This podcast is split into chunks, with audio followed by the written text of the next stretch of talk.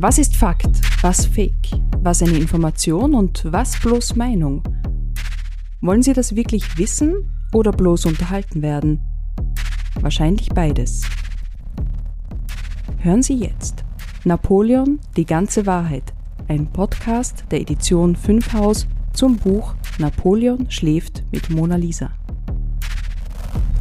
Selbstgekrönter Kaiser von Frankreich, nach Elba verbannt. Da kann man es aushalten. Französischer Kaiser, er war ziemlich klein, er hatte ein ziemlich kleines Ego, was er dann aufpoliert hat, indem er halt ja, so einige Entscheidungen getroffen hat, über die man streiten kann.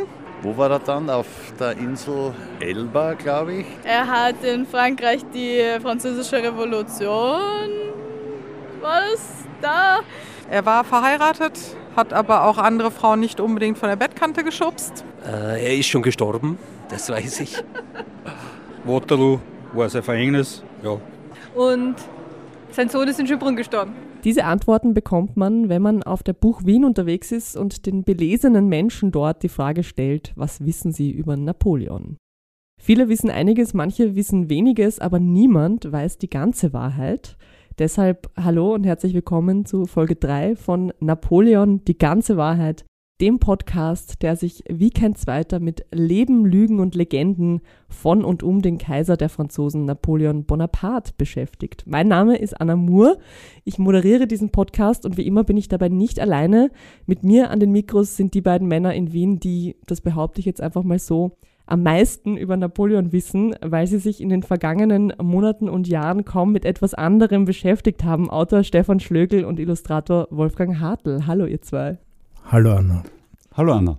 Und ihr habt das ja nicht aus reinem Spaß an der Freude gemacht, dass ihr euch mit dem neurotischen Napoleon beschäftigt habt, sondern in erster Linie deshalb, weil ihr ein Buch über ihn geschrieben habt. Napoleon schläft mit Mona Lisa die ganze Wahrheit über den Kaiser der Fake News, heißt es im Oktober erschienen in der Edition 5 Haus. Das Buch zum Podcast, der Podcast zum Buch, oder? Yes. Bevor wir wie gewohnt ein bisschen hineinblättern in das Buch und ein paar Aspekte für die heutige Folge herausgreifen und genauer besprechen, wollen wir aber auch heute wieder ein paar Mythen über Napoleon aufs Tableau bringen. Deren Wahrheitsgehalt wird dann wie gewohnt am Ende der Folge überprüft. Ein paar schöne Napoleon-Gerüchte gibt's heute wieder. Das Überthema ist so ein bisschen der Wirtschaftsfaktor Napoleon, richtig? So ist es, genau. Gerücht Nummer eins. Äh, in der letzten Folge, Folge zwei, ging es ja darum, wie Napoleon mit den Frauen verfahren ist und was es da für Geschichten gab. Und da haben wir ja schon gehört, dass Napoleon auch einmal einen mehr oder weniger lesenswerten Liebesroman geschrieben hat. Ähm, Unbedingt zu lesen. Also, ja, ja, genau. Und nachdem, und nachdem es heute ja, nachdem wir heute ja auch so ein bisschen im, unter dem Motto der Buchmesse stehen, bleiben wir doch gleich beim Bücherschreiben.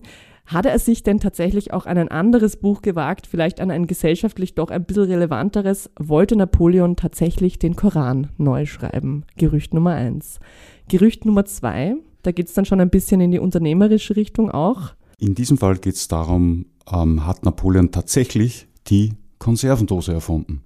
Das klingt so, als wäre er der erste Start-up-Entrepreneur gewesen, hat irgendwas erfunden, was es noch nicht gab. Die Frage werden wir am Ende unseres Podcasts beantworten. Bleiben Sie dran. wie viel, Eines meiner Lieblingsthemen. Wie viel Geld hätte er bekommen bei zwei Minuten zwei Millionen? Und äh, die dritte Frage ist, wie viel Geld hat er bekommen, als er Amerika verkauft hat? Beziehungsweise ja. hat er Napoleon Amerika verkauft? Was wir auch noch hören werden heute, ist, wie Napoleon sich bei seiner Rückkehr nach Wien geschlagen hat. Diesmal war er nicht in Schönbrunn, sondern er war in der Halle D in der Messe Wien unterwegs. Auch da ist es schön. Wir waren mit ihm unterwegs auf der Buchmesse und der Kaiser der Fake News musste sich einige Fragen von den MessebesucherInnen anhören. Das gleich, zunächst aber wie versprochen. Aufgeschlagen. Ein Blick ins Buch. Lieber Stefan, welches Kapitel blättern wir heute auf? Diesmal geht es ähm, um uns äh, ein wenig den Wirtschaftsfaktor Napoleon anzusehen, um das Kapitel Vive la Transformation. Ähm, ein Land verwandelt sich und der Potentat gleich mit. Ja, der Potentat, äh, der hat sich ziemlich verwandelt und zwar äh, nicht nur optisch. Also das war sehr spannend, sozusagen diese ganzen alten Drucke auszuheben und zu sehen, wie er sich von diesem hageren Soldaten in diesen wohlbeleibten äh, Kaiser verwandelt hat. Es ist wirklich interessant, wie das Äußere sozusagen das Innere da widerspiegelt. Und, äh, aber was man vielleicht nicht so weiß, ist, dass er auch von diesem einfachen Soldaten sozusagen sich wirklich zu einem äh, Mann der Macht verwandelt hat und äh, auf, in allen Bereichen. Also er hat ein wirkliches Umstyling auch gemacht. Zwischendrin gab es wirklich so ein, äh, ich lasse mir jetzt meine langen Haare schneiden, also weg mit Und den da Hunden. war aber Heidi Klum beteiligt. Ja, wir haben lange über das Wort Umstyling diskutiert. Egal. äh, auf jeden Fall hatte er dann diesen Kurzhaarschnitt äh, und, und auch äh, seine ganze, also diese Uniform hat er dann abgelegt, den grünen Soldatenrock und ist in sein, in sein Konsulgewand reingegangen und hat wirklich dann auch sozusagen diesen Wahnsinn, den er gehabt hat im, im Krieg, sozusagen mit diesen Nachtmärschen, mit denen er Schlachten gewonnen hat, mitgenommen sozusagen in seine Konsulherrschaft und hat dort wirklich äh, mit einem unglaublichen Workaholic-Programm sein Konsulat angetreten. Und das ging dann weiter auch in diesen wirtschaftlichen Bereich. Äh, Stefan, glaube ich, du hast ein paar Mhm. gute Beispiele. Da. Tatsächlich ist es erstaunlich bei Napoleon Bonaparte, dass er einer der ersten ähm, Herrscher ist, die die Wirtschaftspolitik ganz offensiv äh, in ihrem Tun und Handeln mitdenken und äh, auf Basis ähm, der Verheerungen nach der Französischen Revolution tatsächlich den Staat neu aufgebaut hat, sei es was die Verwaltung betrifft, aber auch ganz konkret die Wirtschaftspolitik. Da war unter anderem äh, ein Aspekt, dass er eine äh, neue Zentralbank gegründet hat, dass er kontinuierlich und tatsächlich systematisch Steuern erheben hat lassen. Also er hat dann wirklich sowas wie einen modernen Staat erschaffen auf den Trümmern der französischen Revolution. Ein weiterer Aspekt war, dass er den Code Civil zumindest mitgestaltet hat. Der Code Civil ist ähm, sozusagen die Basis äh, einer modernen Rechtsprechung, die, und das ist auch ganz wichtig für den gesamten Wirtschaftsbereich, zum ersten Mal das Privateigentum eines Bürgers geschützt hat, was ja grundsätzlich die Basis ist für jeden Kapitalismus, dass das, was ich bekomme, was ich verdient habe, dass das auch dann gesichert bleibt. Hat er das komplett alleine gemacht oder hatte er da Vorbilder oder ist das alles Kraft seiner Gedanken, Vorstellungen, Ideen entstanden? An wem hat er sich da orientiert? Hat Also er da- Mentoren? Also da hat er tatsächlich ähm, sein Organisationstalent, da sind wir bei dem, was der Wolfgang gesagt hat. Also man muss ja auch in militärischen Organisationen ist da mindestens genauso wichtig wie auch Leadership. Und da hat er tatsächlich die besten Köpfe des Landes zusammenkommen lassen, hat sie versammeln lassen, hat aber gleichzeitig, das muss man sagen, diesem Code Zivil wie er in der Entstehung begleitet und hat schon diesem Gesetzeswerk seinen Stempel aufgedrückt, seinen individuellen. Ich glaube, anfangs war es fast so eine, wie eine Expertenregierung, oder?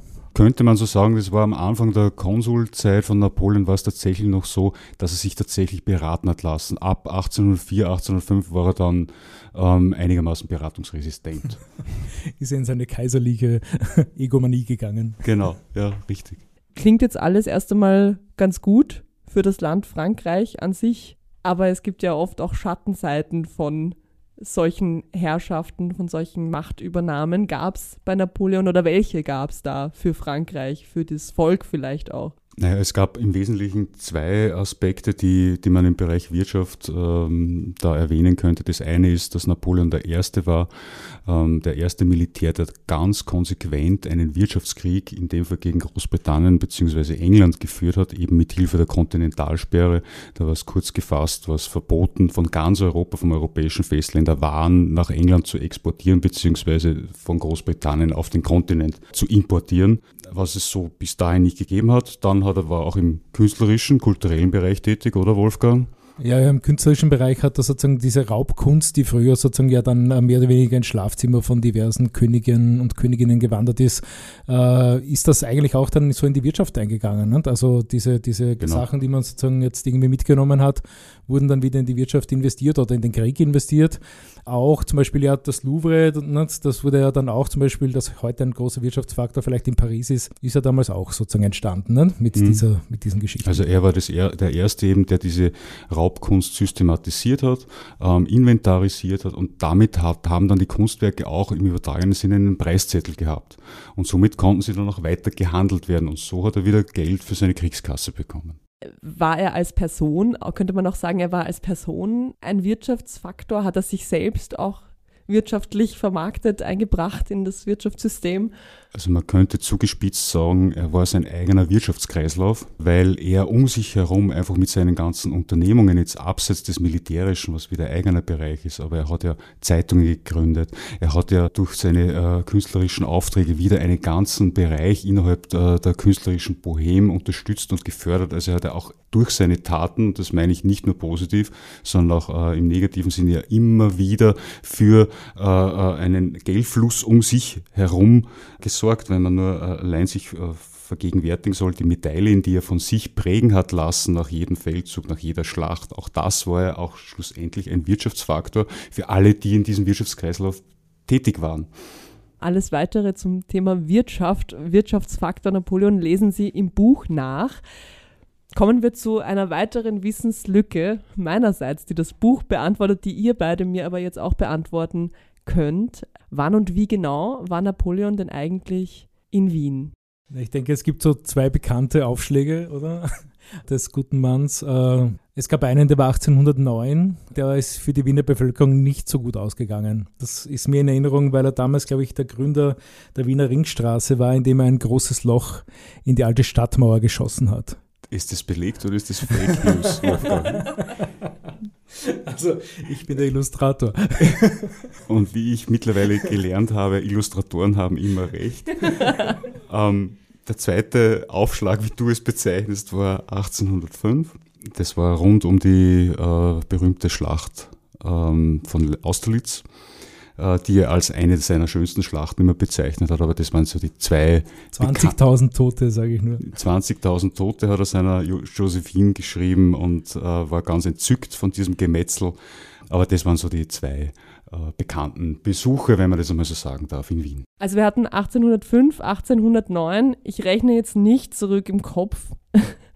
live on tape, wie lang das her ist. Fakt ist auf jeden Fall, er war jetzt wieder da und wir waren mit ihm unterwegs.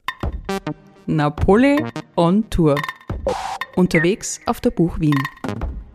Wir sind in Begleitung des Kaisers der Franzosen über die Buch Wien spaziert und da war natürlich die wichtigste Frage zuerst, wissen die Leute denn überhaupt noch, wer dieser Mann ist? Erkennt man den großen Kaiser der Franzosen heutzutage noch? Ein Mann in Uniform? Napoleon vielleicht? Also ich denke Napoleon. mal, das soll Napoleon sein. Im Moment sehe ich ganz eindeutig den Herrn Napoleon. Napoleon? Napoleon. Sehr moderne Napoleon. Napoleon? Ich denke, das ist Napoleon. Napoleon. Napoleon? Mit einer Sonnenbrille. Beim Erkennen ist es nicht geblieben, denn wenn man diesen Napoleon schon mal vor sich hat, dann stellt man ihm natürlich auch eine Frage oder zwei, nicht wahr? Wenn du Napoleon eine Frage stellen könntest, was würdest du ihn denn fragen? Wie hieß dein Pferd? Wie groß bist du? Wo er wirklich so klar war, wie die Geschichte sagt.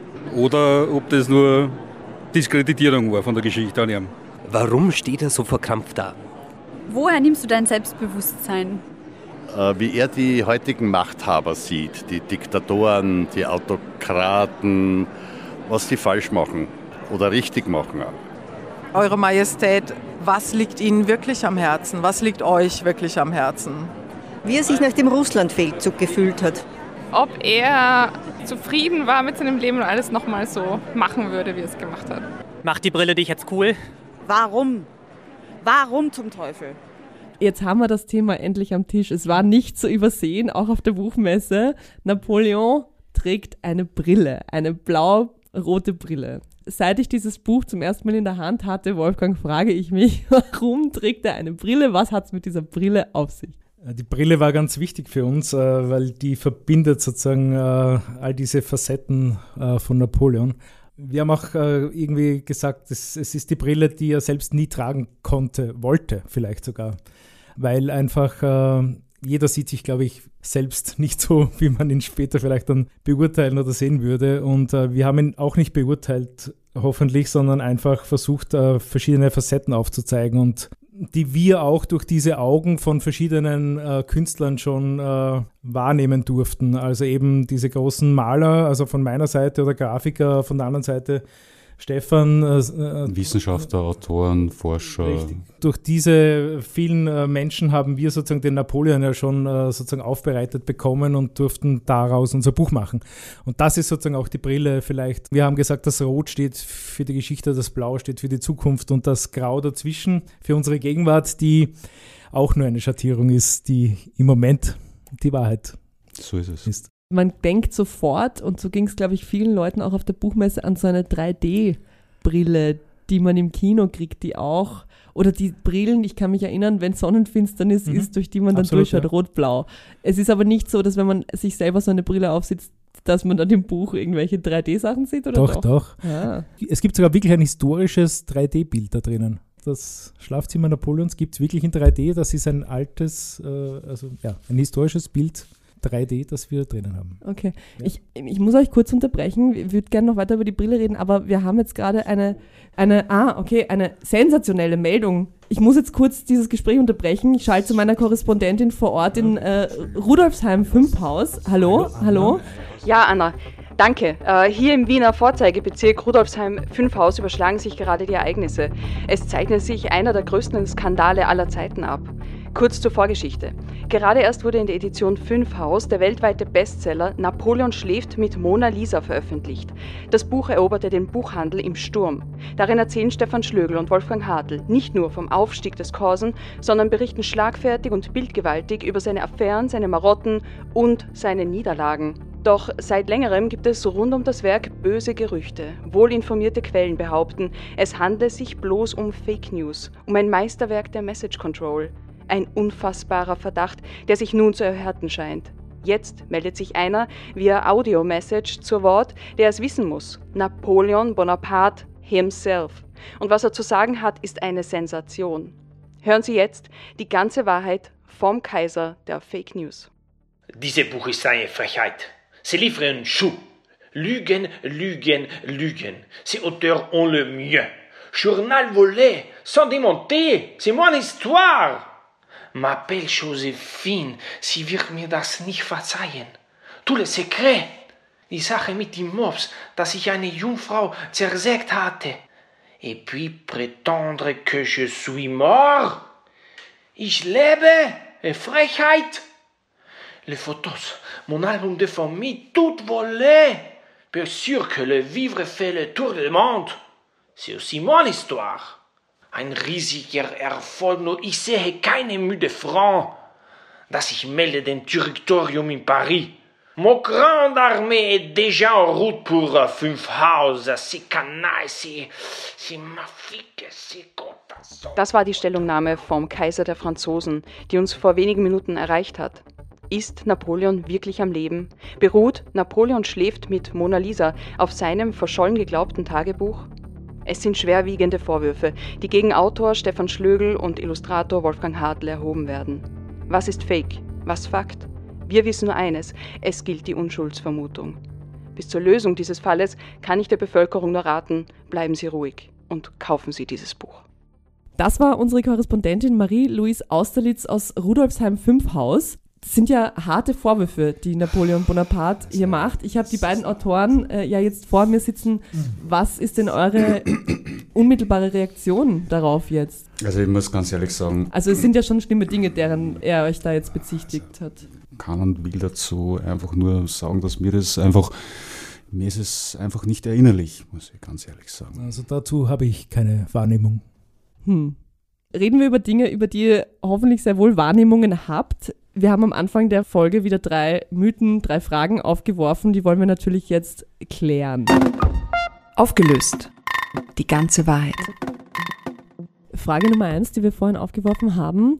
Wollte Napoleon tatsächlich den Koran neu schreiben? Was hat es damit auf sich? Ist ja ein großes Unterfangen. Ähm, den Koran neu zu schreiben, würde ich ihm zumindest zutrauen. Tatsächlich aber geht dieses Gerücht ähm, auf äh, den Ägyptenfeldzug zurück, wo er sehr viel dafür getan hat, um sich bei den regionalen Machthabern, vor allem den religiösen ähm, Machthabern anzudienen. Da hat er zum einen ähm, die Soldaten, seine Soldaten in grüne Uniformen gesteckt, im Gegensatz zu den blauen bzw. blau-rot Weißen, grün ist die Farbe des Propheten und so wollte sich eben ähm, den regionalen Machthabern da äh, freundlich gesonnen zeigen. Dann gibt es aber noch ein anderes Beispiel, Wolfgang, das auch zeigt, ähm, wie, in welche Richtung Napoleon da damals gedacht hat. Ja, genau, das mit den grünen Jacken hat ja nicht so ganz so gut funktioniert, oder Stefan? Und äh, genauso wenig wie, äh, dass er Koranverse in die Trikolore einpflegen wollte, sozusagen. Die dritte Sache oder ein, noch eine weitere Sache, würde ich jetzt mal sagen, es gab genug Dinge noch wahrscheinlich,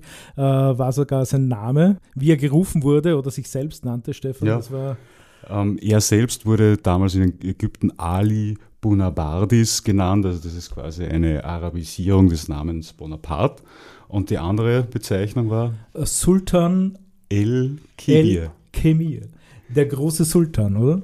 So hat er sich selbst genannt. Hatte er denn aber den Koran gelesen, wenn er ihn schon nicht neu schreiben wollte? Napoleon war ja unglaublich belesen und hatte auf seinen Reisen immer eine Bibliothek mit, auch in Ägypten. Das war so eine Reisebibliothek. Das muss man sich vorstellen, tatsächlich wie ein großes Buch, also Ja. ein Koffer, in dem wirklich von den Buchbindern Maß genau jene Bücher, die sich Napoleon gewünscht hat, die in diese Bibliothek hat, äh, dass die da genau reinpassen.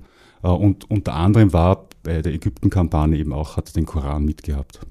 Muss man aber dazu sagen, dass er auch ein Buch über indische Heilslehren mitgehabt hat, ähm, was äh, zumindest äh, dann die, für ihn wahrscheinlich irgendwo diesen Gedanken mitschwingen hat lassen, vielleicht erreicht über Ägypten doch auch gleich Indien. Das habe ich mir auch gedacht, so je nachdem, wo man landet, man muss vorbereitet sein. Braucht die entsprechende Literatur.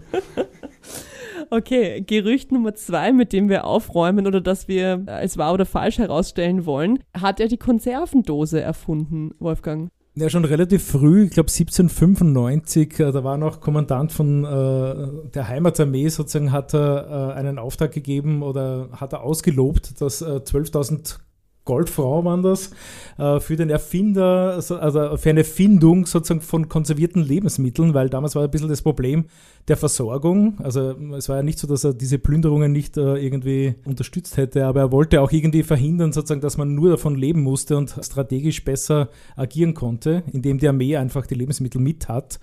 Äh, Und ich glaube, das war dann 1810, äh, hat es dann ein Franzose geschafft, Lebensmittel zu konservieren, hat den Preis sofort bekommen, war allerdings äh, in Gläsern konserviert und ein Jahr später war es dann ein Engländer, der das Ganze dann in Dosen gebracht hat und auch sofort patentieren hat lassen. Also waren die Engländer schneller. Nur hat er leider, muss man dazu sagen, den Dosenöffner nicht mitentwickelt. Also die lustigste Geschichte überhaupt. Also ich liebe diese Geschichte.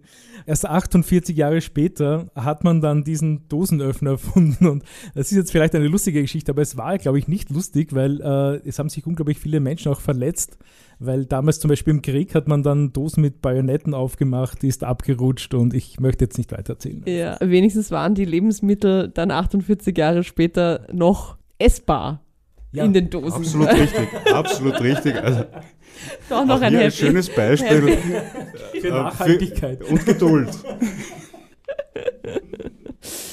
Okay, kommen wir zu Gerücht Nummer drei. Hat äh, Napoleon Amerika verkauft? Ja, das ist ja auch eine großartige Geschichte. Äh, die ist ja, glaube ich, auch bekannt und zwar auch, äh, dass er das ziemlich günstig gemacht hat. Also ich glaube 7,20 Dollar pro Quadratkilometer ein Schleuderpreis, oder? Aber wie passt Napoleon- das zusammen? Wir haben gerade vorhin gehört, er war ein Wirtschaftsexperte, Wirtschaftsgenie. Wie passt das zusammen, dass er Amerika für dann so einen Spottpreis verkauft? Also für die genauen Gründe äh, gibt es äh, einige Indizien. Das eine ist zum Beispiel gewesen, dass er zu dem Zeitpunkt, als er Amerika verkauft hat, da muss man genauer dazu sagen, das war das Territorium Louisiana.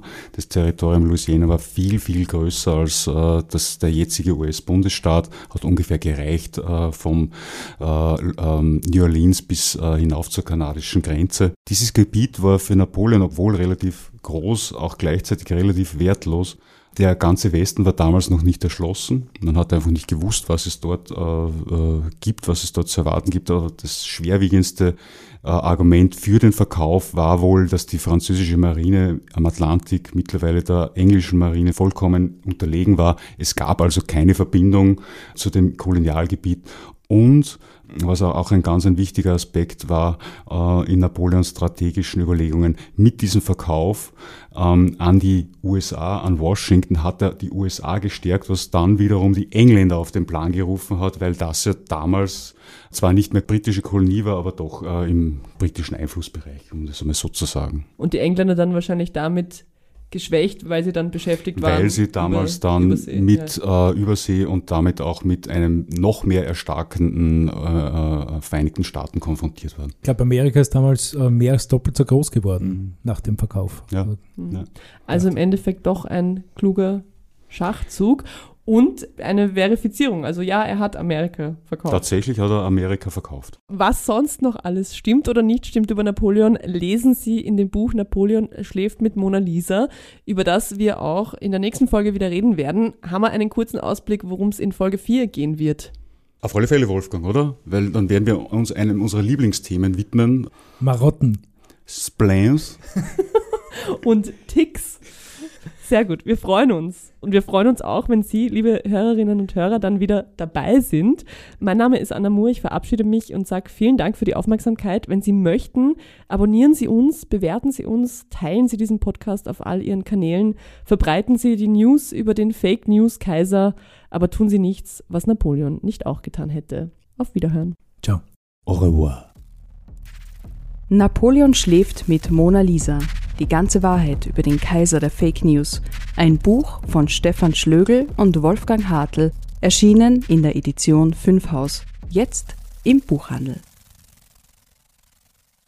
Die ganze Wahrheit unter www.edition5haus.at